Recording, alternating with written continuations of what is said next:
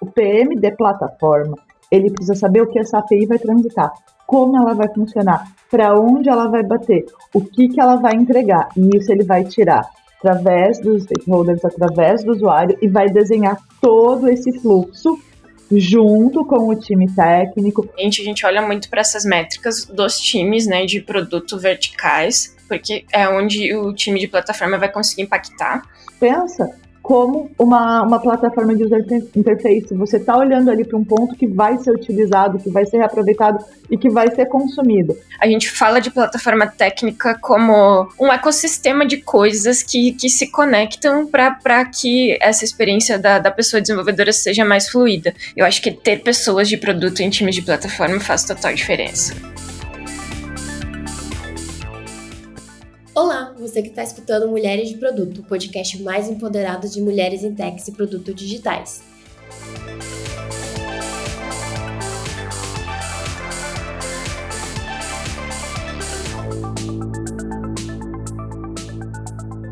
Eu sou a Vanessa e junto com a Su, a Sueli no caso, né, eu já estou íntima dela, vamos falar sobre um tema que está sendo bem discutido no mundo dos produtos digitais. O que faz um plataforma Product Manager. Uh, mas antes de começar, eu queria trazer uma novidade para vocês.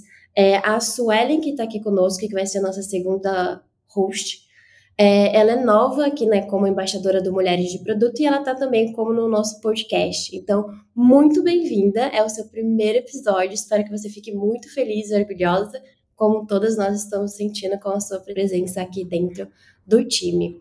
Então, passo a minha palavra para ti. Muito obrigada, Vanessa. Olá, meninas. Estou muito feliz em poder fazer parte da comunidade que me ajudou muito no começo da minha carreira também a me identificar como uma pessoa de produto. Hoje nós vamos falar sobre um cargo que está ganhando cada vez mais destaque no mundo digital, que é o PM Plataforma. Bom, os PM de plataforma desempenham um papel fundamental no sucesso de uma plataforma. São eles que são responsáveis por equilibrar as necessidades do usuário, a visão da empresa e os recursos técnicos disponíveis. Este é um cargo que está se tornando cada vez mais relevante e requisitado pelas empresas que buscam inovação. Hoje, nós vamos explorar o que faz uma Product Manager de plataforma, como elas estão moldando o futuro da tecnologia, além de compartilhar dicas valiosas para aquelas que querem trilhar uma carreira na área ou estão curiosas sobre o assunto. Depois dessa apresentação sensacional, a gente vai dar início aqui ao nosso podcast com a presença de duas mulheres muito maravilhosas e que sabem muito desse assunto. A gente está aqui com a Carol Vilas Boas, que é uma empreendedora e criadora do Papo Entre Manas, e a Renata Lima, plataforma Product Manager na Will Bank e também embaixadora do Mulheres de Produto. E não, não temos nepotismo aqui, é porque ela sabe bastante coisa sobre esse assunto, tá? Então, meninas, gostaria que vocês se apresentassem um pouquinho para nossa audiência e falasse um pouquinho de vocês, da carreira de vocês, etc. Bom, então vou começar aqui, tá? É, como você disse, eu sou a Carol Vilas Boas, eu tô há, vai, 18 anos trabalhando com tecnologia, já rodei em várias partes, desde desenvolvimento, área de negócios, depois trabalhei na área mais executiva, Hoje estou empreendendo com consultorias, mentorias, mas sempre voltado para a parte agora, né, nos últimos 10 anos, na parte de produto, entendendo como a gente faz, como a gente melhora, sempre muito ativa também na comunidade. Papo Entre Manas, a gente formei junto com a, com a Maria Elisa, focando em trazer ponto para as mulheres, em trazer visão do dia a dia, dos pontos que a gente enfrenta aí. É um pouquinho disso. Boa, olá, meninas. É, prazer estar aqui, obrigada pelo convite. Então, sou a Renata, mas pode me chamar de Rê. Então, como a Vanessa falou, hoje eu estou atuando como Platform PM barra Tech PM uh, no Biobank. Eu atuo hoje como uma plataforma uh, mobile platform, uh, plataforma para aplicativo mobile. Eu tenho uma experiência já em produto em empresas de consultoria, trabalhei anteriormente na ThoughtWorks e na Meta também, que é uma consultoria lá do Rio Grande do Sul. Tenho meu background em ciência da computação, então já estou no mundo de tech uh, há um tempo, atuei uh, um tempo em academia, com pesquisa acadêmica. Também sou uma embaixadora né, aqui do, da comunidade Mulheres de Produto, estou no time do Clube do Livro hoje. E é um prazer estar aqui. Ah, que bom, meninas. Como vocês viram, são mulheres de peso. Nosso papo vai ser muito bom. E sem mais delongas, contem pra gente como é o dia a dia de uma plataforma de, de uma PM de plataforma. Bom, acho que eu posso começar. Então, é, como eu falei, estou atuando hoje como plataforma mobile. E desde o ano passado estou super imersa nesse uh, mundo de produto, né, de plataforma. E eu acho que meu dia a dia não foge muito do dia a dia de uma PM tradicional. Eu participo das cerimônias do time, faço planning, faço refinamentos, faço participo das, das dailies, dos syncs, né, com meu time de engenharia. E eu acho que uma das especificidades né, do, do, do, trabalho de PM de plataforma é que os meus stakeholders e meus usuários estão muito próximos. Então, no meu dia a dia, eu consigo estar em contato direto 100% com eles, assim, seja pelo Slack, seja através de reuniões. Então, eu, eu vivo esse discovery contínuo que a gente fala muito no mundo de produto, eu vivo no meu dia a dia, porque o tempo todo eu estou trocando com meus usuários tô trocando com os stakeholders, então é um, é um discovery contínuo realmente, assim. Porque cada conversa eu descubro alguma coisa que meu usuário está precisando, algum problema que ele está enfrentando no dia a dia. Então essa troca é muito próxima. Fora isso, eu tenho, acho que uma rotina super uh, similar a qualquer outra uh, product manager de produtos user facing, que é, sei lá, tenho one-on-ones com meu líder, tenho one-on-ones com meu líder técnico, o engineering manager do meu time, Também tenho com as pessoas do meu time, também tenho uma relação muito próxima com as PMs uh, e com os times de plataforma pares, né? Dentro da estrutura que eu tô hoje, a gente tem vários times de plataforma, então a gente troca muito também, porque alguns objetivos a gente tem em comum, a gente faz esse pareamento. Acho que, acho que é muito isso, assim, é um dia a dia muito similar, participar de planning, participar de liderar, né, planning, liderar refinamentos, trocar com os usuários e, e, conseguir trazer esses problemas que os nossos usuários internos estão enfrentando no dia a dia para dentro do time, para que a gente consiga desenhar soluções juntos. Complementando aqui a Rê, né, eu acho que um pouquinho do que eu faria, fazia diferente, que eu tenho de diferença que eu posso fazer, falar e acrescentar, é que para mim a parte técnica, né, como eu tenho um, um background mais técnico, foi muito fácil para falar, e a, exatamente na plataforma que eu utilizava, ela não era só interna, como ela era externa ali para o pessoal consumir ela.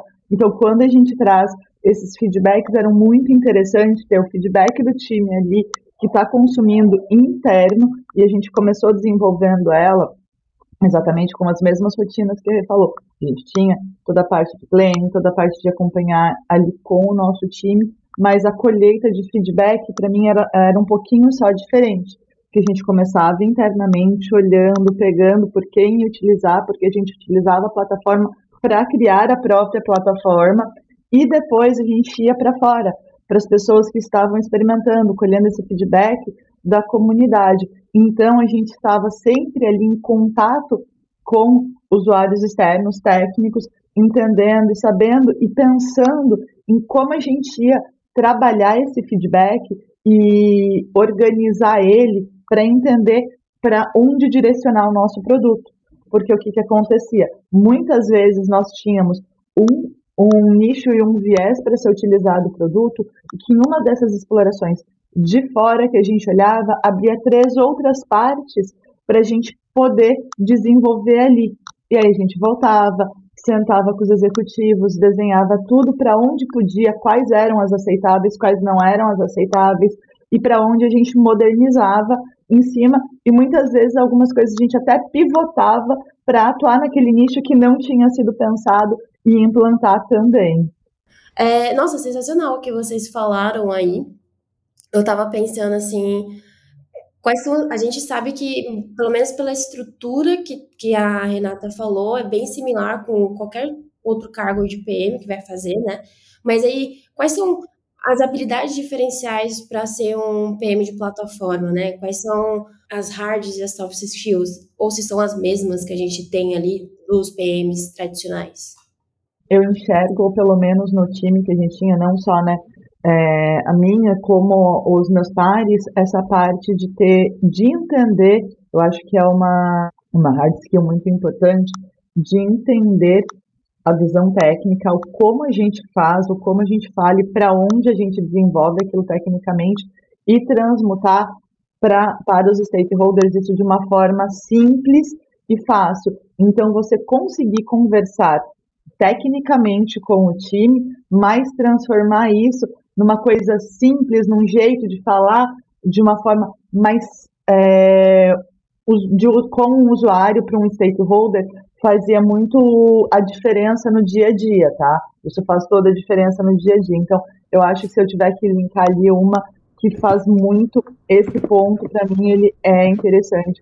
Também entender, aí olhando para uma soft skill, olhando, eu traria o entender o dia a dia do time, porque muitas vezes a gente vai ter que fazer estudos, vai ter que entender se funciona daquele jeito, se é a melhor forma de fazer, e nisso a gente vai ter um tempo que vai ser preciso para se dedicar, e com isso você tem que trabalhar os ânimos de um stakeholder que quer aquilo pronto, que quer aquilo entregue, mais o time que precisa ter aquele momento de estudar, de ver se essa linguagem vai ser melhor ou se essa aplicabilidade vai estar tá mais concisa ali. Então a gente tem que transformar esses dois mundos que eu acho que são muito interessantes no dia a dia ali, tá?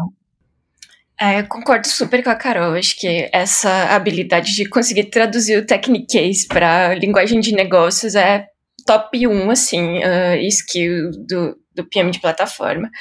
E quando a gente fala de plataformas internas, e, e, no meu caso, plataforma de engenharia, vem sempre aquela, aquela pergunta polêmica de se a, a, PM de plataforma, a PM técnica precisa saber codar, né? Não sei se a gente entrar nisso depois, mas eu já vou puxar polêmica aqui. Eu recebo sempre essa pergunta: preciso saber codar para atuar com plataforma? E a minha resposta é depende, né? A famosa. Porque vai depender muito do domínio que você está inserido, do domínio que a sua plataforma atua. No meu caso, eu não senti a necessidade, eu não sei codar, embora eu tenha um background técnico aí, eu não sei codar, já codei no passado há muito tempo atrás, mas hoje em dia a tecnologia muda tão rápido, né? É muito difícil aprender a codar 10 anos atrás e saber atualmente. Então, não sinto a necessidade hoje. Eu acho que a diferença que, que é importante que um PM uma PM técnica ou de plataforma precisa ter é entender como que a lógica da programação funciona, entender a estrutura, a arquitetura da, daquele domínio. E no meu caso, como eu atuo com plataforma mobile, existem coisas muito específicas ali do, do domínio mobile que eu preciso entender como funciona, a arquitetura de um aplicativo.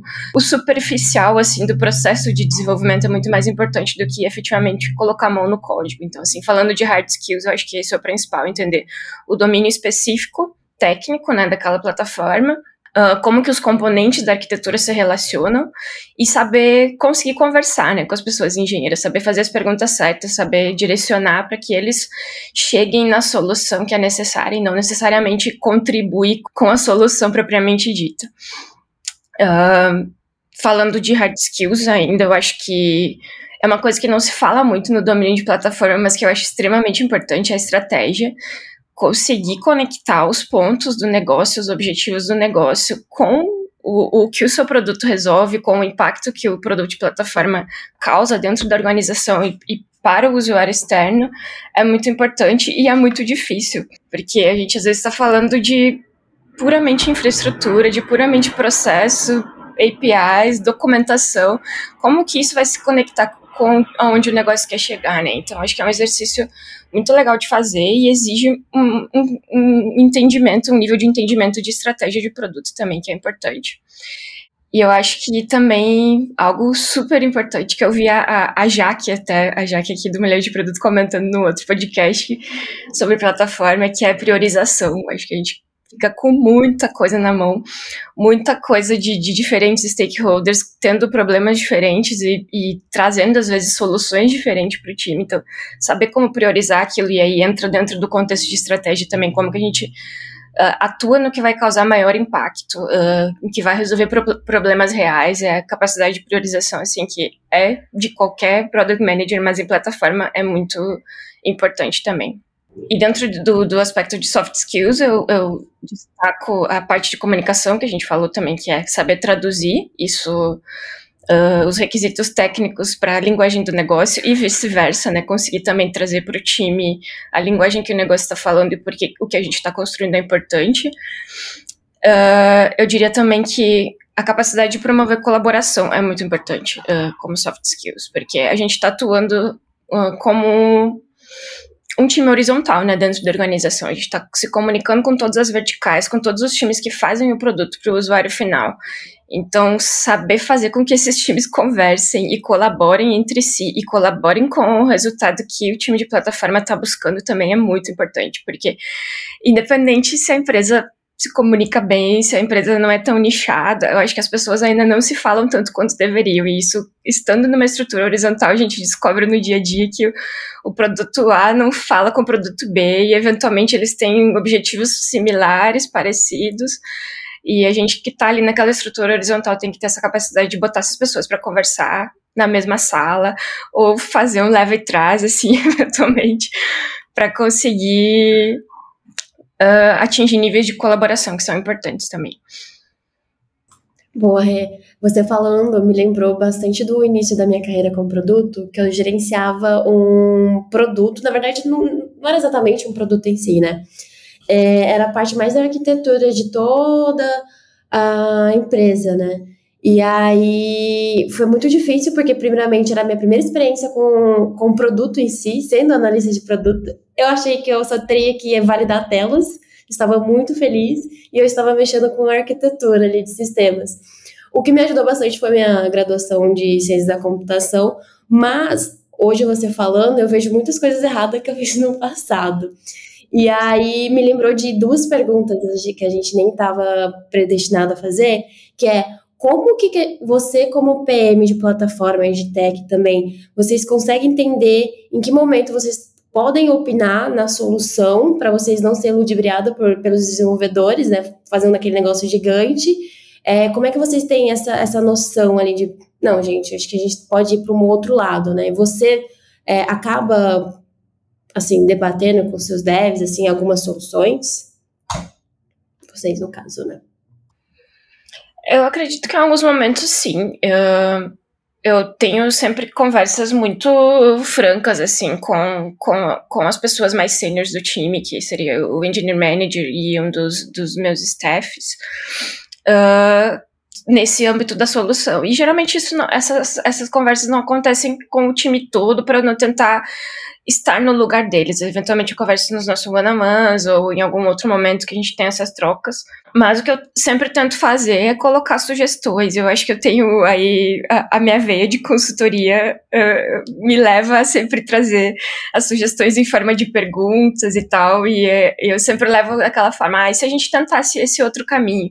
Como que vocês enxergam essa outra opção aqui? Quais são as outras opções que a gente tem? Eu sempre tento levar nessa, nesse campo da sugestão e fazendo perguntas. Eu acho que é importante até para estimular a colaboração e para que outras pessoas também tragam sugestões e não fiquem independentes ali do líder técnico ou da pessoa mais sênior do time. É, nisso eu concordo super com o jeito que a reconduz, mas eu também tenho um outro ponto, né, que eu acho que é bem interessante. Como a Rê falou, eu acho que hoje eu faz pelo menos uns nove anos que eu não ponho a mão num código mais entender a base técnica. A raiz da arquitetura faz muito sentido e isso ajuda. Aí quando você se utiliza de algumas ferramentas para poder enxergar e para poder ver, ah, a gente tem um C4 Model muito bem implantado, a gente consegue entender todas as camadas, a gente consegue ver. Fica mais fácil para a gente trabalhar com as perguntas certas para o nosso time. Muitas vezes não dá para fazer isso dentro da planning, tem que ser mesmo num one-on-one, -on -one, tem que ser ali muitas vezes uma reunião específica com esse, né, esse time mais sênior para a gente poder ir tirando, para a gente poder ir conversando e muitas vezes até direcionar. Ah, eles têm uma super ideia que ela é boa, mas a gente tem uma outra visão. E como a gente faz para juntar as duas? E como a gente evolui isso? E o que mais pode? Então, uma das coisas que eu fazia e faço muito até hoje é estar tá sempre atualizada e sempre estudando, olhando o que vem de mais novo na parte técnica dentro da plataforma que eu estou atuando, que nem a Rê. A Rê está no mundo mobile. toda hora está vindo uma estrutura nova, um ponto novo, e eu sei que ela deve estar tá se atualizando a cada minuto para entender isso e para poder ter, né, ali um lugar de fala com o time dela para poder levar e evoluir isso. O meu já não, era uma plataforma web, então eu tinha que ter todo este lugar de fala com eles e entender e fazer e ver as junções que faziam, ver onde estava indo e estruturar. Tive vários episódios desses de sentar com eles e a gente desenhar e a gente fazer. A gente já passou um fim de semana e isso não era para o trabalho, não era na empresa, a gente não estava com hora nada. É, essas inspirações podem não vir no melhor horário, no melhor momento, mas também entender isso e quando esse time está super conectado, super vivendo aquilo, às vezes acontece. Claro, daí numa segunda-feira a gente pegou aquela hora que a gente estava ali tirou ali de, de intervalinho para não, não onerar, mas foi bem gostoso e interessante fazer isso. Então, ter essa vivência e entender para onde vai, utilizar ferramentas para a gente estar tá consistindo isso e até levar isso para uma área mais executiva, né, para um CTO, para um CEO, você conseguir mostrar isso com é, argumentos técnicos, fica mais interessante. Muito bom, meninas ouvindo assim as características, as soft skills e as hard skills que vocês falaram e também pegando um pouquinho do gancho do que a Vanessa falou, vou trazer até uma dúvida pessoal minha. Vocês acreditam que uma pessoa mais júnior consegue exercer esse papel de PM de plataforma, assim, enfrentando algumas dessas dificuldades que vocês falaram? Qual, quais seriam algumas dicas para facilitar o dia a dia? Eu estou nesse papel atualmente, sou estagiária de um produto de plataforma e gostaria um pouquinho de ouvir de vocês. Eu, eu sempre vou no dep depende da pessoa, tá? Do quanto ela está disposta a se envolver com o time, a estudar. Não dá para falar, ah, uma pessoa mais júnior não vai conseguir fazer. Muitas vezes vai, porque ela está dedicada, ela vai estudar, ela vai se envolver, ela vai pesquisar, ela vai estar tá com ela vai estar tá com outro, e ela não vai, ah, mas eu não tenho uma bagagem de engenharia, de arquitetura para poder discutir com eles mas é aquela pessoa que vai ser a curiosa, estar tá ali com o arquiteto ou com um, um, tech lead conversando com ele, falando, cara, me explica, mas por que isso? Por que, que a gente está usando essa estrutura? O que, que a gente está fazendo? Ai, que livro você me indica? Vai lá, vai pegar, vai ler. Então, depende muito do perfil da pessoa. Se ela tem esse perfil mais desbravador, ela vai conseguir levar tranquilamente. Mas se não tiver toda essa ânsia, essa vontade de conhecimento, eu acredito que fique um pouquinho mais difícil. Concordo com a Carol e eu, eu enxergo também algumas habilidades, uh, as habilidades não técnicas que são importantes, uh, que talvez uma pessoa júnior não teve tempo suficiente de desenvolver, por estar pouco tempo no mercado, pouco tempo no mundo corporativo, que é a capacidade de navegação política ali dentro da organização. Como eu estava falando antes, a gente, por estar nessa estrutura horizontal, a gente acaba se conectando com todas as áreas da empresa. E isso exige uma certa habilidade política, né? De, de conhecer e, e, criar relacionamento com as pessoas e saber como conversar também com cada área, eventualmente com C-levels, com diretorias. Então, talvez a pessoa júnior não se sinta tão confortável de estar nessas estruturas, né? Depende muito da personalidade também da pessoa, mas é algo que eu, que eu entendo que a gente acaba desenvolvendo ao longo da carreira, né? Conseguir penetrar melhor essas estruturas e navegar melhor na estrutura organizacional. Mas eu acho que uma pessoa júnior também, com suporte, às vezes de uma liderança de produto mais próxima, consiga fazer isso e consiga se desenvolver. Bom, a próxima pergunta, é, antes de eu fazer a próxima pergunta, na verdade, eu queria perguntar que é o que é uma gestão de API de plataforma? Por favor, universitárias, ajuda a gente. Vamos lá, vou te explicar. Olhando aqui no, no nível técnico, a gestão de uma API, normalmente, ela vai ficar para o time de desenvolvimento, para um time mais técnico. Porque são os dados trafegados, é que, que você vai receber dentro.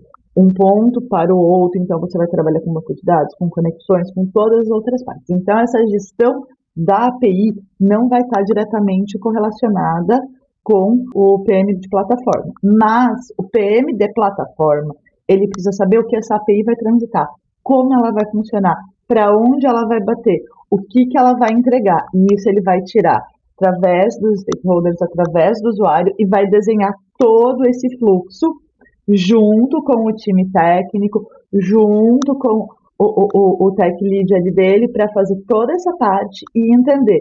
Mas quem vai organizar, quem vai cuidar no dia a dia, vai ser o time técnico. O que ele pode ter são os relatórios, são qual o tempo de resposta dessa API, como ela funciona, o que ela está entregando, se ela está funcionando da melhor forma, se as conexões estão corretas, tá? Então ele fica mais nessa visão estratégica, quanto o time técnico está trabalhando no gerenciamento dela. Muito bom, Carol. Eu acho que agora a gente entrou um pouco no assunto um pouco mais técnico. E agora eu vou voltar um pouco ali atrás, quando a Renata estava falando sobre a importância da comunicação, de você conseguir lidar nesse ambiente corporativo. E eu queria entender um pouco melhor como vocês, no papel de IPM de plataforma, conseguem gerenciar e equilibrar esses múltiplos requisitos dos stakeholders. O famoso equilibrar pratos, né? E deixar cair alguns também acho que tem um pouco do que eu falei antes sobre a, a skill de, de priorização. É muito importante aqui, uh, no contexto de plataforma, principalmente aqui no, no meu contexto hoje da organização, uh, na empresa que eu estou trabalhando, a gente tem os stakeholders muito próximos. Então, todo o time de engenharia do Will uh, eu considero como, como parte né, dos meus stakeholders, mas eu tenho um nicho de usuários muito específico, que são as pessoas engenheiras mobile. Esse grupo específico que a gente chama de guilda mobile lá dentro, eles são o meu, meu top 1 usuários, assim, sempre para eles que eu vou estar tá olhando como o grupo que eu vou priorizar, né? As necessidades deles são as quais eu vou priorizar em primeiro lugar, né? Sempre equilibrando com o negócio, obviamente. Mas eu também tenho que considerar necessidades de, de outros grupos de usuários que também vão ter, que o meu produto vai ter impacto. Então, é sempre olhar para aquele equilíbrio entre aonde essa entrega está impactando, quantos usuários ela está impactando, se ela está fazendo, está tendo um impacto direto no usuário final também, que é algo importante de se olhar e priorizar.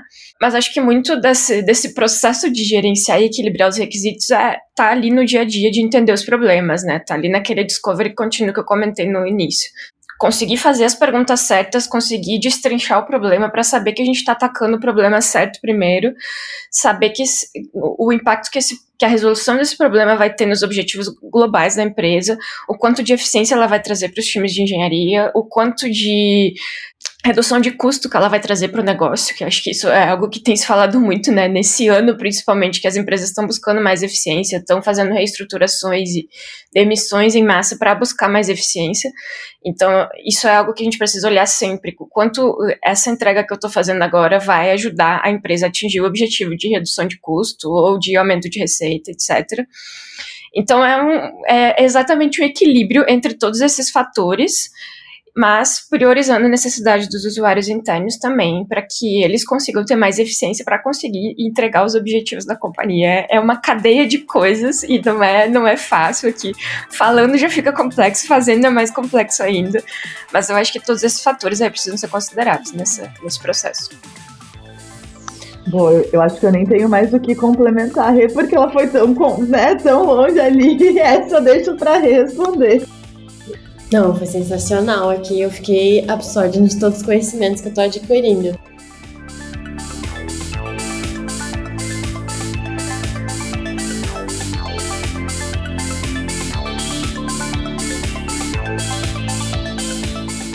Ter referências e pensar na evolução da nossa carreira é essencial para alcançarmos os nossos objetivos. Para proporcionar um ambiente de troca entre líderes e apoiar mulheres nesse processo, o Itaú realizará o Feito com Elas.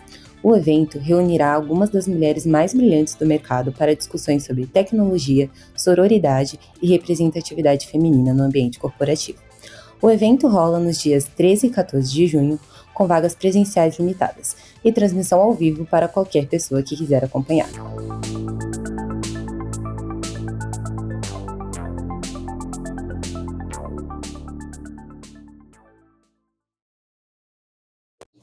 Acho que depois dessas falas, assim, uma pergunta que veio à mente é como é que vocês conseguem trazer esse valor ali para as pessoas executivas, né? Porque as executivas, elas não estão querendo entender o, o, operacional ali, como que as coisas técnicas funcionam, elas querem entender sobre o que, que vai, que é a fala da Rê, né? Vai aumentar a receita ou vai diminuir a receita? E como é que vocês dão essa visibilidade para eles?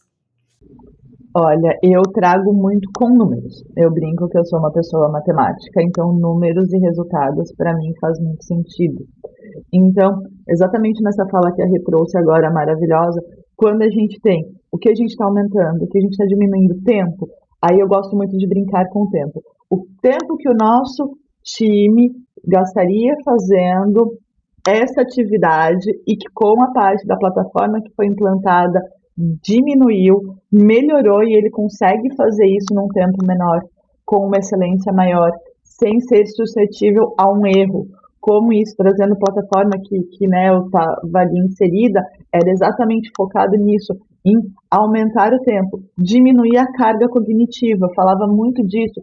Quanto eu diminuo a carga cognitiva de um desenvolvedor? Por quê? Porque a carga cognitiva de um desenvolvedor ela é gigantesca. Então, a plataforma que eu, que eu atuei bastante, que a gente lançou e que a gente foi para frente, era focada em, nessa diminuição de carga cognitiva, focada em melhorar o tempo de entrega, em melhorar a performance e a entrega do código do desenvolvedor, isso de uma forma facilitada. E quando você faz esses experimentos montados e organizados com dados e leva para o seu stakeholder, isso acalma o coração dele. E ele vê que ele está no caminho certo e aí você, nesse momento, colhe o feedback, entende que você pode melhorar, aonde você sai dali e você cataloga tudo isso. Então, eu brinco quando você traz números e você traz essas pesquisas de campo, fica muito, muito mais fácil de convencer e de trabalhar com seu stakeholder. Com certeza, Carol atualmente, né, nesse cenário macroeconômico que a gente está vivendo, os executivos estão olhando para três campos assim super específicos, que eu já comentei, né, um deles que é a criação, geração de receita, redução de custo, né? Então, nesse campo aí do dinheirês, a gente precisa falar o quanto nossas entregas estão reduzindo o custo de operação e estão também impactando receita, né? Isso nem sempre é fácil de traduzir no dia a dia. Eventualmente, você vai economizar centavos por conta de sei lá, horas de, de, de operação que você conseguiu reduzir da infraestrutura da AWS, não sei o que lá. Às vezes é uma coisinha mínima que aí no grande ela ganha um significado, mas você precisa encontrar essas formas, essas respostas ali dentro da operação e traduzir isso, né, para a linguagem do dinheiro.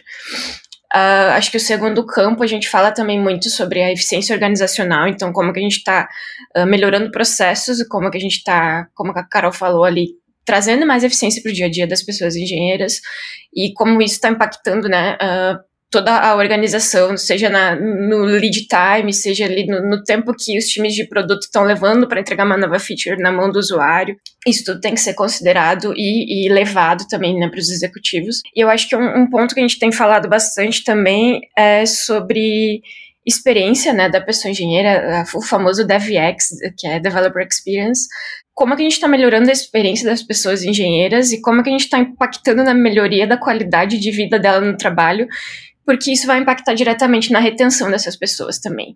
Então, se as pessoas engenheiras estão satisfeitas com as suas ferramentas de trabalho, com os processos que elas estão usando, se elas estão conseguindo fazer o trabalho delas uh, de forma efetiva, com as ferramentas certas, com as documentações certas que o time de plataforma proporciona, isso gera uma melhor qualidade de vida no trabalho e consequentemente, uma melhor satisfação que vai impactar na retenção daquela pessoa. Então, acho que executivos também estão interessados nisso.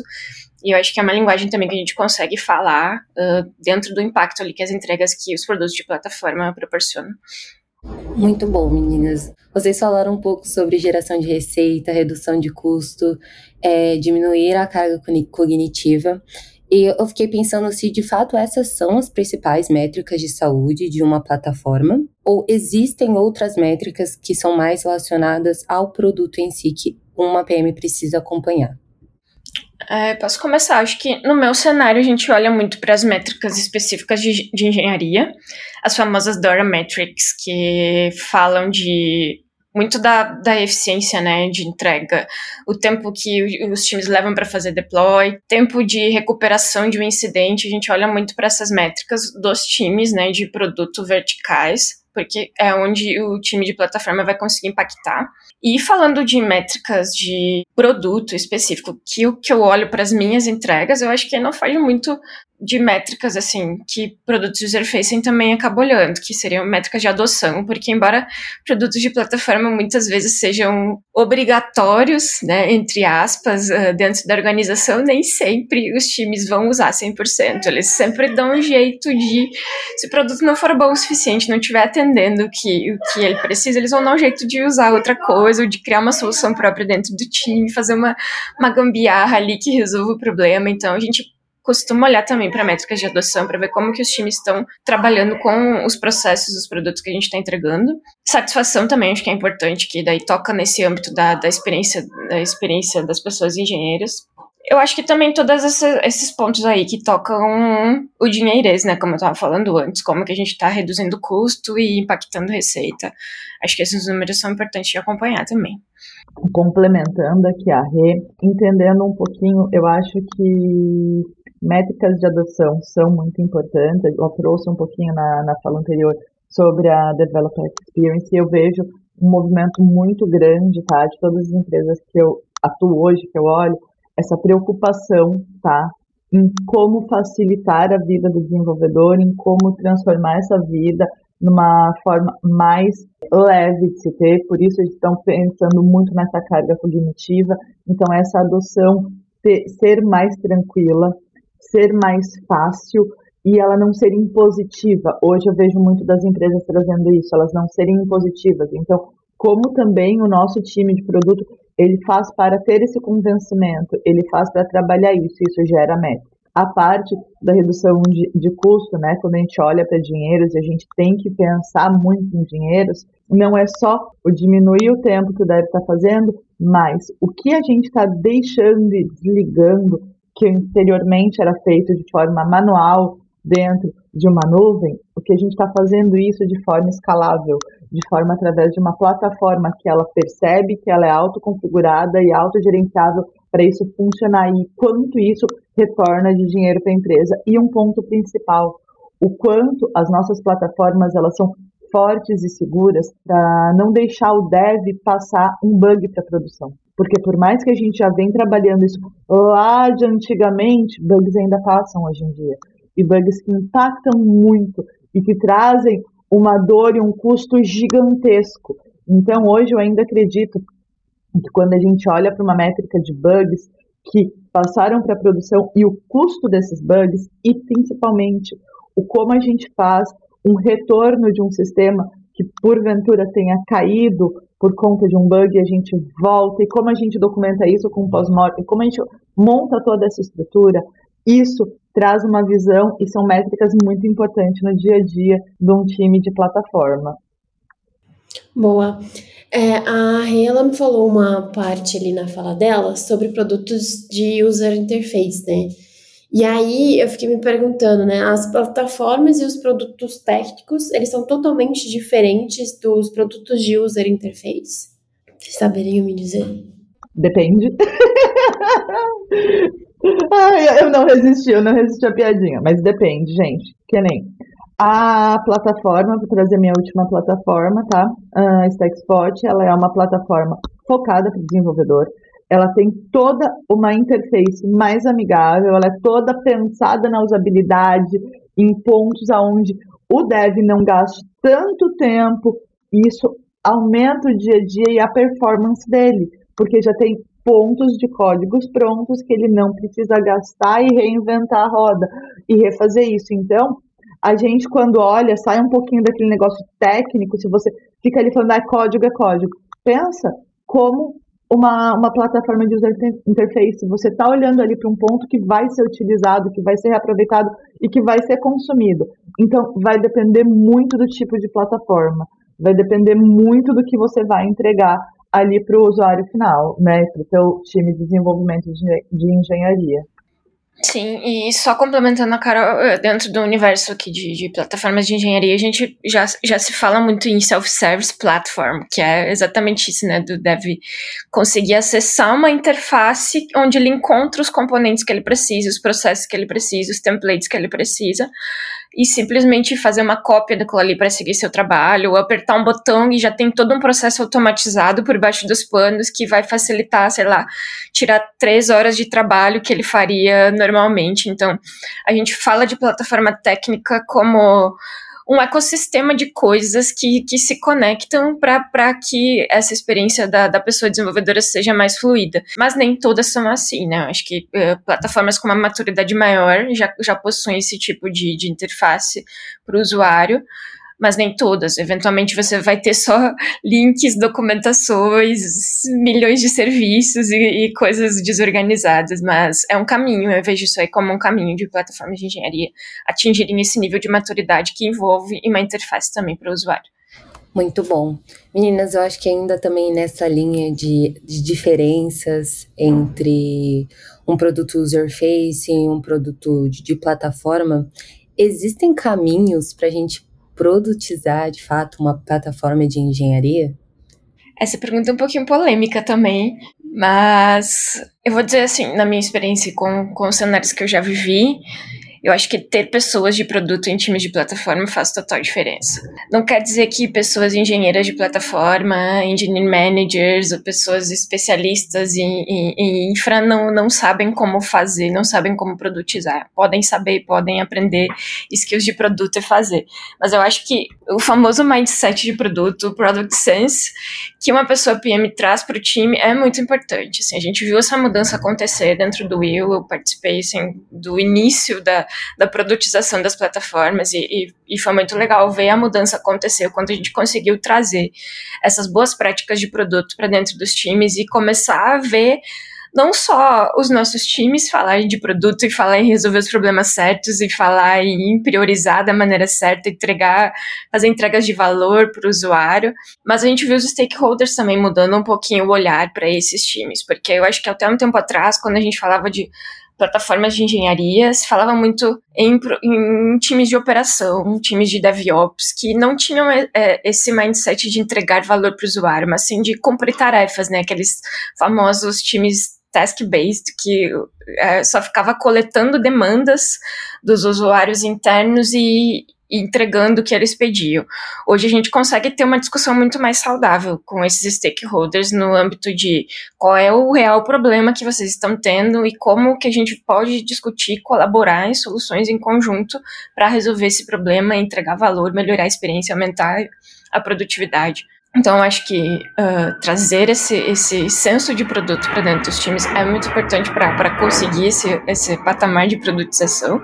E eu acho que ter pessoas PMs colabora 100% nisso, né? Eu concordo bastante com, com a Rê, tá? E a gente conseguir gerar valor. Quando ela traz, né, num time de, de operação, trabalhando e fazendo, muitas vezes uh, os próprios stakeholders não enxergavam o valor. Mas quando a gente pega até um pontinho do que a gente viu ali de facilitar o trabalho, muitas vezes eles geravam, já tive times com quais eu trabalhei, que para subir um ambiente dentro da cloud, eles demoravam coisa de dois dias, exatamente por passar por uma área, por outra. E com uma plataforma, eles dão três comandos e isso reduz para 47 minutos, porque está tudo estruturado ali, porque está tudo pronto, encapsulado dentro dela. Então, quando a gente consegue ter essa visão de produto e trabalhar isso produtizado e levar para os outros times, a gente consegue gerar valor agregado e consegue gerar empoderamento para esses times. Eles param de estar ali cumprindo uma coisa, fazendo. Eu, eu brinco que eles se sentem pertencentes. Eu brinco que é uma coisa que faz total sentido para o dia a dia deles. Eles não são só ali, eu aperto o botão, eu faço isso. Uh, vende, você leva isso. Eu brinco que o PM nessa, nessa posição, ele tá para levar para os outros, sabe? Fazer aquele aculturamento de, de todo mundo. Então, fica muito, muito, muito interessante. Eu gosto muito de, dessa partezinha de como a gente muda o cenário. Muito bom, Carol. E eu lembrei aqui, enquanto você falava, eu lembrei de uma pesquisa que eu li esse ano. Eu sou a louca das pesquisas, dos, dos reportes. Eu gosto muito de acompanhar essas tendências aí de mercado e como que as outras empresas estão trabalhando. E aí tem um, um reporte que é bem famosinho dentro da, do, da comunidade de plataforma de engenharia que chama State of DevOps Report, e aí tem uma, uma edição específica sobre plataformas de engenharia esse ano.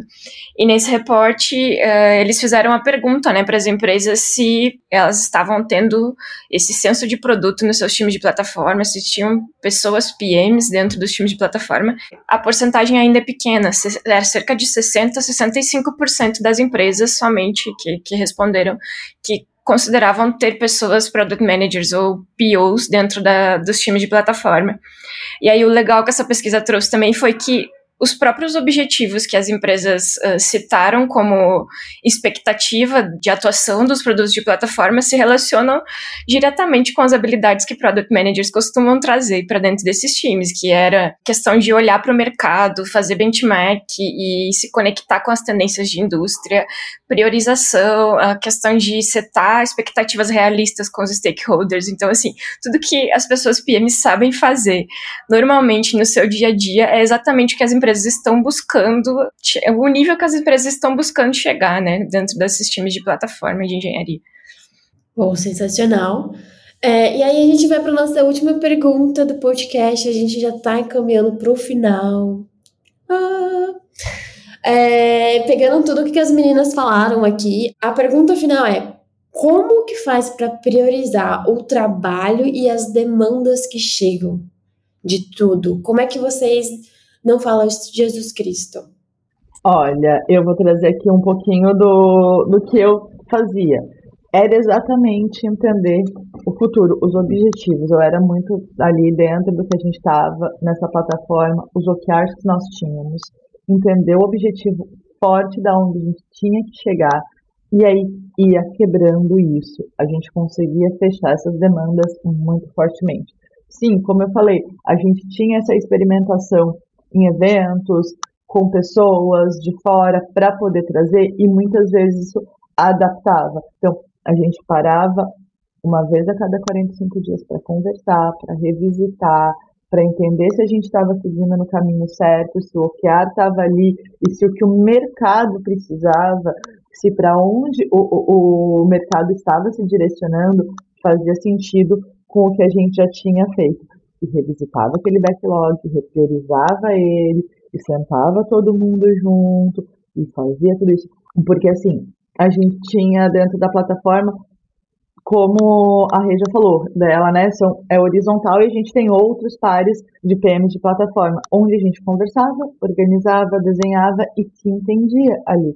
Então, muitas vezes, uma das minhas entregas impactava num outro time. Um dos pontos que a gente ia fazer só que a gente tinha visto uma demanda muito mais importante. Então, essa entrega que estava com esse time tinha que ser passada e priorizada por um outro time para ele entregar, para ele fazer e todas elas subirem ao mesmo tempo. Então, essa parte de conversar e organizar na horizontal dos pares de PM de plataforma, para a gente fez toda a diferença de conseguir trazer demandas externas, manter o OKR que o stakeholder trouxe para a gente conseguir chegar até o final. Eu tenho um ponto aqui de priorização que acontece muito no meu dia a dia que a gente ainda não comentou, que é o famoso top-down. Eu acho que eu já priorizei muita coisa via top-down. E assim, não tem como dizer que não, não tem como dizer que não acontece, que eu fujo disso, mas acontece, assim, quase que semanalmente alguma coisa chegar via top-down, porque é importante para o stakeholder, porque é importante para determinado time. E nesses casos eu sempre busco tentar entender o porquê, né? Tentar entender da onde aquele top-down tá vindo. Nem sempre eu tenho respostas, mas eu tento encontrá-las para conseguir trazer essa, essa explicação para o time também, né? Por que a gente vai precisar priorizar, eventualmente, coisas que não estavam no nosso planejamento. E como eu falei antes também, uh, olhar para o que que o que está impactando no negócio, nas metas do negócio, né? Então hoje a empresa trabalha com metas muito claras uh, de negócio. Então, sempre o meu critério principal é olhar se aquela solução que a gente está se propondo a desenvolver vai ter algum impacto naquelas metas. Eventualmente também a gente precisa apagar incêndio, resolver coisas que estão impacta impactando diretamente na operação de algum time específico que vai entregar valor para o usuário mais rápido, então a gente precisa também colocar isso na frente. E eu diria que também tem um pouco de feeling, intuição ali, que é construído junto com, com esse discovery contínuo. Então, quando você está em contato direto com o usuário, está tendo essa relação próxima, você acaba construindo ali inconscientemente o saber do que, que é mais importante, do que que está pegando mais, do que que vai causar um impacto maior ali na eficiência e na produtividade dos outros times. Então, além de, de frameworks mirabolantes assim que, que a gente vê aí para priorização que na prática não funciona muito bem, acho que esses quatro critérios me ajudam a priorizar melhor no dia a dia. Boa, quem nunca passou pelo top-down, o PM que não passou por isso, não está trabalhando com produtos, porque não, não existe esse mundo perfeito aí. Bom, a gente chegou no final do nosso episódio, meninas. Eu queria muito agradecer ao tempo, a disponibilidade que vocês tiveram na vida de vocês para compartilhar esse grande conhecimento aqui sobre plataforma Plot Manager. Eu saio daqui cheia de informações porque eu realmente era zerada nesse conceito, tá? Quero agradecer muito mais uma vez, obrigada. E deixar um espacinho para vocês também é, fazer o jabá de vocês, falarem um pouquinho sobre o que vocês quiserem. E também, se vocês tiverem dicas sobre livros, artigos, report que vocês tiverem, que vocês leem para nossa comunidade, sintam-se com o espaço bem aberto para falarem. Ai, meninas, quero muito, muito agradecer pelo convite, por estar aqui com vocês hoje. Eu adoro a comunidade de vocês, então eu fico muito feliz e honrada pelo, né, pelo convite. Até comentei com vocês quando veio. Hoje eu estou mais nessa parte acadêmica, focada, né, nas minhas consultorias e nas minhas mentorias, muito olhando para esse mundo. E estava seis meses afastada de vir aqui gravar um podcast, fazer uma live, dar uma palestra, e foi bom, voltou aqui um, um quentinho dentro do peito, então obrigada demais, demais por ter vindo o convite, fico feliz e espero ter ajudado, tá? Com um pouquinho do conhecimento que eu tenho, com um pouquinho de tudo que eu fiz, que eu falo que a gente tem que estar sempre estudando, sempre evoluindo, e que a gente não sabe, né, de tudo, o mercado é muito, muito ali rápido na área de tecnologia, tudo é muito intenso, tudo muda muito assim. Então, isso me deixa feliz de estar aqui podendo dar, sabe, um pouquinho só de contribuição. Obrigadão. Também quero agradecer de novo o convite, foi muito legal o papo, aprendi bastante com a Carol também. O podcast aqui é um dos projetos que eu acho mais legal né, dentro da, da, da, comunidade Mulheres de Produto. Já fazia um tempo que a gente falava de uma collab com o, o Clube do Livro, que ainda não aconteceu, mas está para acontecer. E eu não tenho jabá específico para fazer, mas eu escrevo alguns artigos, eu escrevo no blog da PM13 e também no Medium, então quem quiser acessar lá, dá para procurar pelo meu nome que vai encontrar alguns artigos aí sobre plataforma, que é que eu tenho focado mais assim nos últimos tempos. E eu também curto muito podcast, então eu criei uma playlist lá no, no, no, meu, no meu Spotify com alguns episódios sobre produto de plataforma que eu escuto, então quem quiser procurar a playlist lá, acho que tá como produto de plataforma, mesmo nome, vai encontrar. E daí tem uma série de episódios que eu, que eu aprendi bastante, assim. Então, onde eu tenho feito mais uh, estudos e benchmarks, assim, escutando sobre experiência de outras pessoas com podcasts. Acho que é bem legal. E tem algumas uh, comunidades aí que eu participo também, que eu gosto muito. Uh, aqui no Brasil está crescendo bastante a comunidade de, de plataforma engineer que vem aí como um braço da comunidade global de plataforma engineer, que vai ter um evento agora em junho também que eu vou palestrar, que é o Platform Com. Então, tem bastante conteúdo lá, tem comunidade no Slack para aprender sobre plataforma e tem a newsletter também deles. E eu acho que tem o blog também, que é platformengineer.com, que vocês conseguem encontrar bastante material uh, sobre produtos de plataforma no geral e plataformas de engenharia especificamente. Livros para indicar também, leio bastante, mas eu acho que o livro que que é base assim para qualquer trabalho com um time de plataforma é o famoso Tintopologies. Eu sempre indico para todo mundo. Acabei não falando dele aqui por acaso, mas uh, durante o papo, mas é, é um livro que dá muitas direções assim do como times de plataforma conseguem colaborar com outros times uh, da organização e eu sempre cito ele nas coisas que eu escrevo, então acho que a minha principal indicação de livro é essa, o Tintopologist, do Manuel Paz, e eu esqueci o nome do outro autor, mas é um livro bem legal e bem conhecido aí na área. E é isso, meninas, muito obrigada de novo, o papo foi muito legal, e contem comigo aí para próximas. Boa, todas as dicas que vocês derem, a gente vai colocar na descrição do episódio para ficar mais facilitado para os nossos ouvintes. Muito obrigada, meninas. Nós fazemos parte da comunidade Mulheres de Produto, a maior comunidade de produtos para mulheres no Brasil. Para encontrar, entrar em contato com a gente, é só mandar uma DM no Instagram, mas se você prefere o e-mail, mande para podcast@mulheresdeproduto.com. A discussão continua no nosso Slack e nas nossas redes sociais das Mulheres de Produto. Muito obrigada por estarem com a gente e até o próximo episódio.